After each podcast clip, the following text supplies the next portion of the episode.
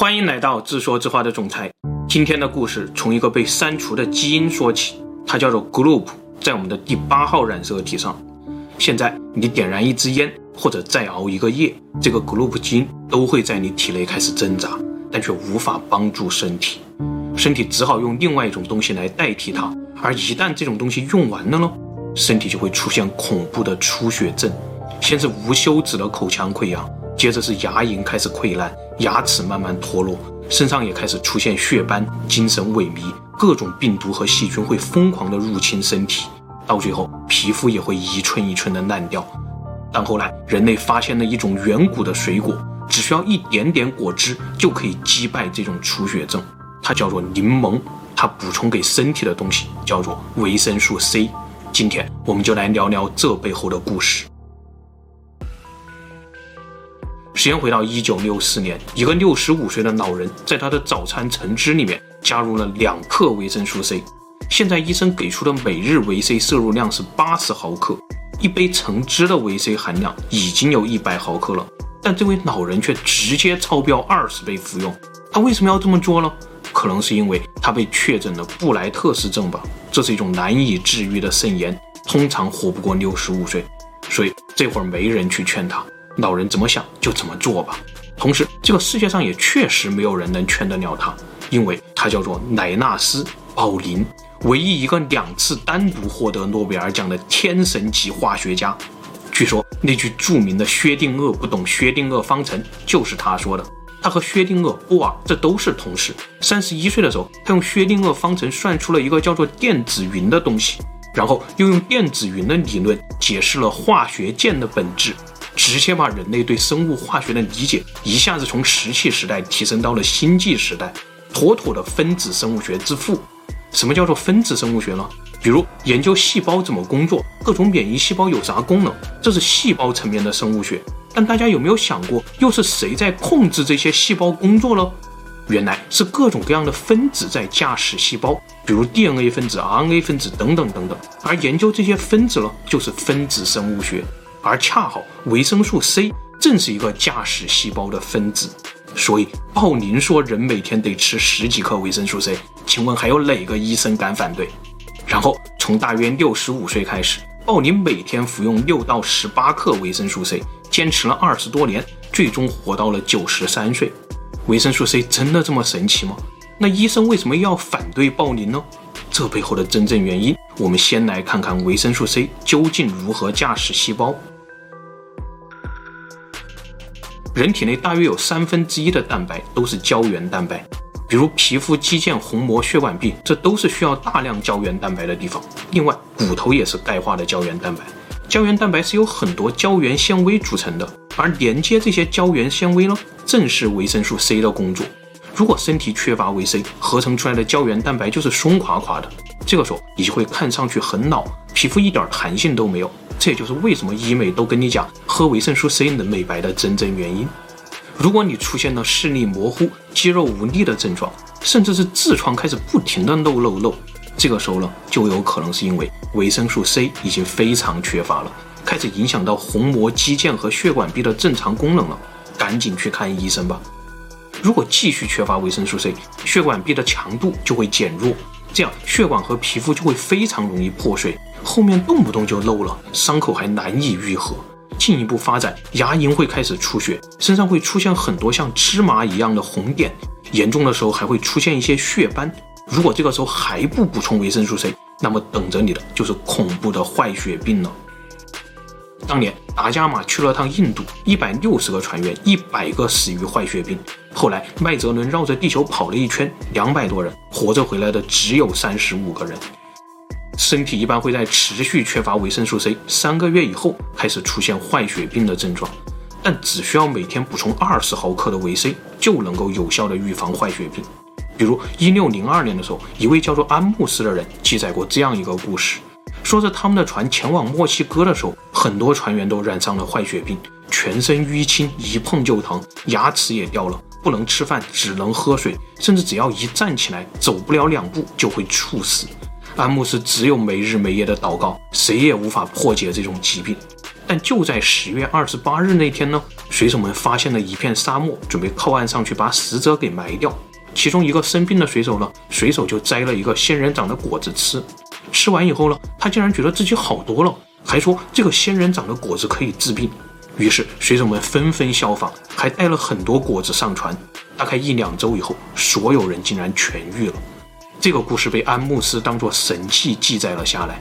但很显然，用今天的观点来看，这是因为仙人掌果子里面富含维 C，只需要一点点维 C，身体就可以立刻修复胶原蛋白，治愈坏血病。那为什么身体就不能直接合成一点维 C 出来了？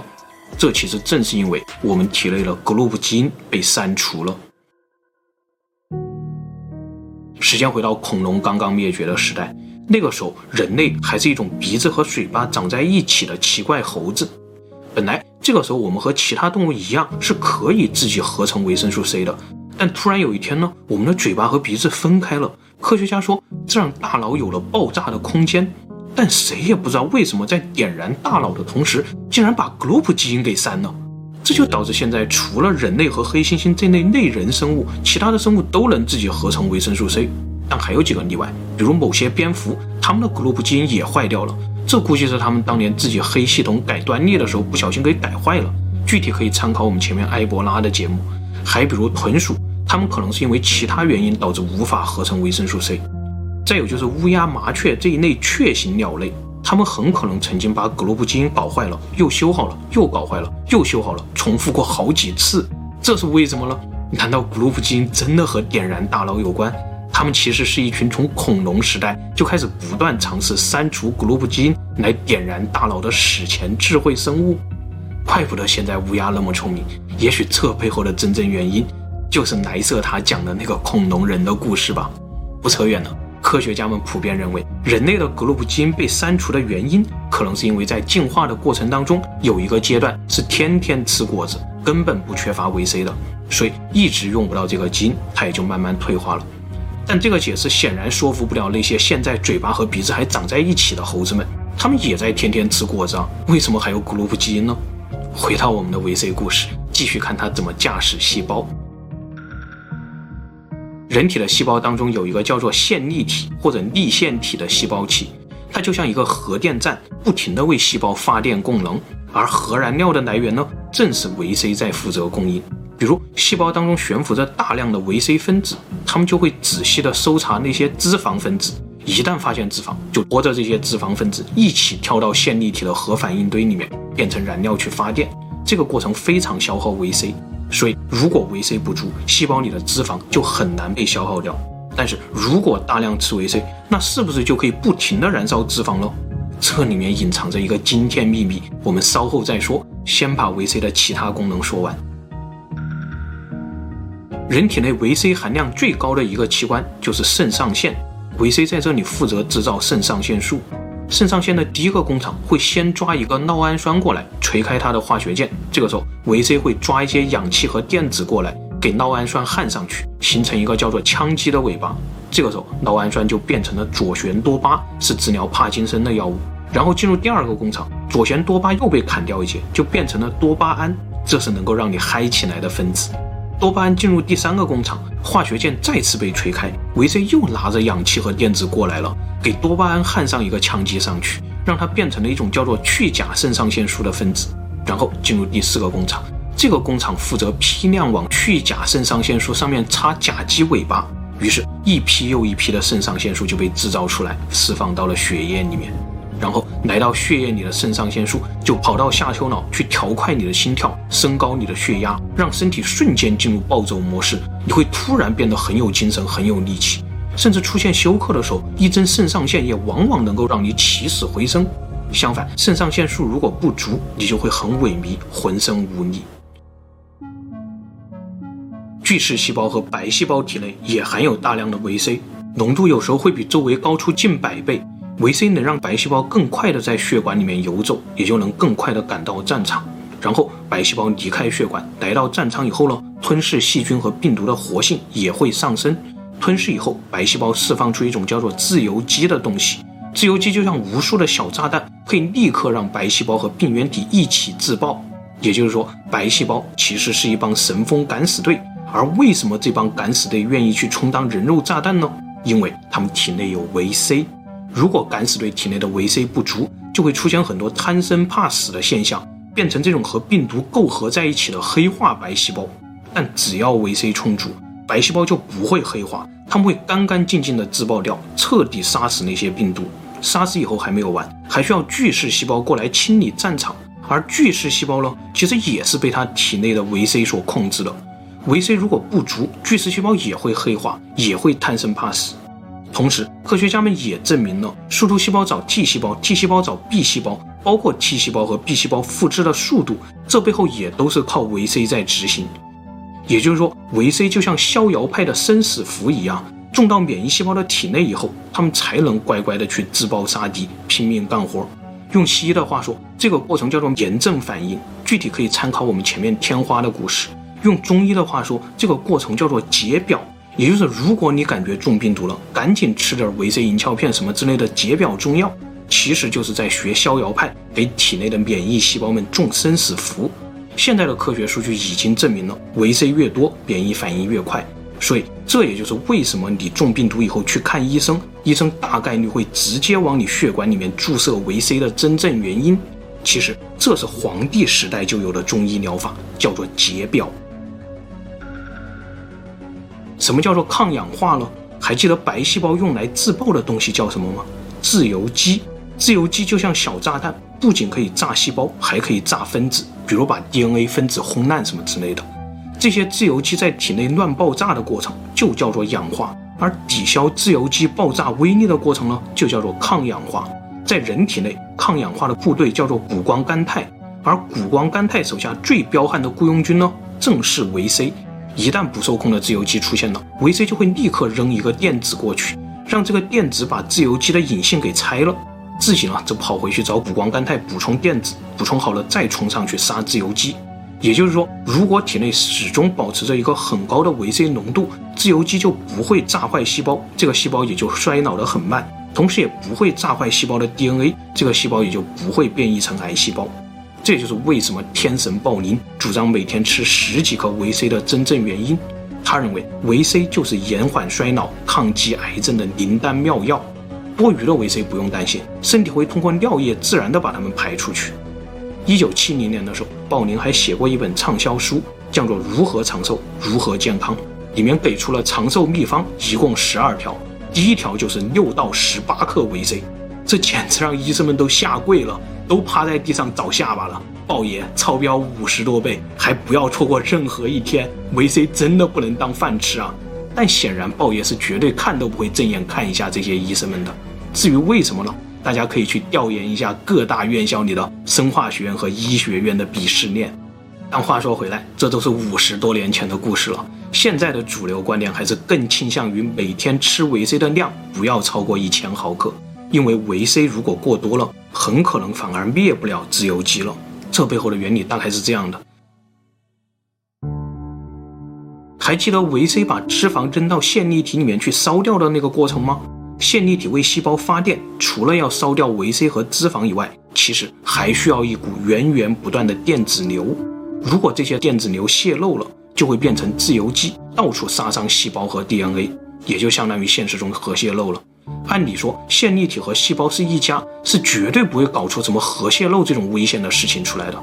但事实上呢，线粒体就像和细胞有仇一样，他们偏偏在自己四个反应堆里面故意搞坏三个，只要一发电就会核泄漏，这哪受得了啊？于是维 C 又开始帮细胞擦屁股了，他会冲上去干掉这些自由基。但是你发现没有，维 C 干掉自由基的方法是发射一个电子出去。如果你还记得高中化学，你会立刻反应过来，哎，不对呀，你发射一个电子出去，你不也变成自由基了吗？所以。屠龙者终成龙，这真的是一个哲学法则。无论是宇宙人生还是细胞分子，它都对。至于线粒体和细胞到底有什么仇恨，那又是另外一百个宏伟的惊天故事了。有兴趣的朋友可以去读一本叫做《寄生前夜》的小说。我和学姐当年都是因为玩了同名的电子游戏才跑去学生化的。言归正传，说完了维 C，我们继续说一说他的爸爸柠檬的故事。当年学姐跟我说：“你知道 ‘lemon’ 这个词是音译的吗？就是从汉语‘柠檬’翻译过去的。我当时真的以为我是听反了，怎么可能逗我玩了？但没有想到，我把历史、考古、生物全部连起来的时候，好像真的发现是这样的。柠檬很明显是一个杂交的水果，而且杂交难度还不低，真的就像是在几千年前有个神农氏什么之类的亲手制作了它一样，等着他的子孙后代想去征服七海的时候再拿出来用。结果没想到，这个柠檬变成 lemon，让我们感觉是英国人抢先使用了它。但事实上呢，英国人很可能是跟着某个未知的史前海族学会了使用柠檬。这背后的故事大概是这样的。自然界当中存在着一类水果，就像是专门为补充维 C 而设计的一样，它们叫做柑橘家族。柑橘家族中呢，又有三大元老。第一元老叫做橘园，起源于中国，《诗经》当中就有记载，叫做橘，现在读作狗。话说这个橘园真的是很可疑，它是周人最爱歌颂的水果之一，同时也是犹太人祭祀必备的水果。但犹太沙漠里哪来橘园呢？至于这背后的真正原因，那又是另外一个故事了。第二大元老叫做柚子，也是起源于中国，《诗经》当中也有记载，叫做条。第三元老叫做橘子，还是起源于中国，比如屈原就专门写过《橘颂》。其实橘子这个东西，很可能在夏朝的时候就已经叫做橘子了，四五千年没有变过。比如前面说文里给到的线索，夏书曰“橘包橘柚”，这里的橘柚就是橘子和柚子。再到了周朝，《尚书》里面又说“贡包茅橘柚”，包茅和橘柚，这是楚国从西南大山里面专门进贡给周王室的。那为什么送点包毛、送点橘子就要写到《尚书》里面呢？难道他们很珍贵吗？这背后又是另外一个有关楚人和周人真正来源的恐怖故事了。总之，研究以后发现，《尚书》里面的橘柚和《下书》里面的橘柚可能是不同的。《下书》里说的是橘子加柚子，而《尚书》里是说一种长得像橘子又像柚子的全新水果。楚国进贡的这种全新水果呢，是杂交出来的。这在当时看来，绝对是神农氏的黑科技啊！但其实，这个新品种的橘柚就是今天的橙子。这就是柑橘家族的又一大特性，能在野外任意两两杂交。比如橘子加柚子等于橙子，橙子加柚子等于西柚。那柠檬是什么呢？它其实正是三大元老的杂交产物。橘子加柚子等于橙子，橙子加橘园等于柠檬。而三大元老都起源于中国，所以柠檬很可能在上万年前中国的野外就已经有了。只不过它长得太像橘园了，很可能一直被当作橘园。那是什么时候它开始被叫做柠檬的呢？这背后的争论太多了，有人说柠檬是马来语，有人说柠檬是波斯语。总之，这个东西几乎全世界都叫柠檬，连毛利语也叫做 lemona。探究这背后的真正原因，我们又发现了一个隐藏在海与人故事当中的线索。还记得海与人故事里我们说过的那个吃货唐蒙吗？话说汉武帝的时代，广东是被一个叫做南越的国家统治的。汉武帝不爽这个南越已经很久了，就派了一个叫做唐蒙的使者出使南越国，探探虚实。唐蒙到了广州以后呢，也不着急谈判，而是入乡随俗当吃货。南越国也就专门派了几个跟班，好吃好喝的招待。这天，唐蒙突然吃到了一种果酱，简直太美味了，就问跟班这是什么？跟班答：四川果酱。唐蒙心中一惊，脑子里突然想到，这说明四川和广州之间一定存在着一条大汉王朝还不知道的商贸线路，否则广州怎么可能这么流行四川的果酱？于是唐蒙就故意装作不相信，说：“你少吹牛，四川的东西怎么可能到这里来了？”跟班也没多想，就说广州城的西北有一条藏柯江，江面非常宽，可以直接把大船开到广州城里面来。四川的商品就是通过这条水路运过来的。跟班们万万没有想到，唐蒙很快就联想到，这条水路可以运粮食，也就可以运兵马。过去攻不破南越国，就是因为北面的大山挡住了运兵的道路。现在如果可以从四川出兵，沿着水路直达广州，那岂不是就像一把匕首直接插到了他的心脏？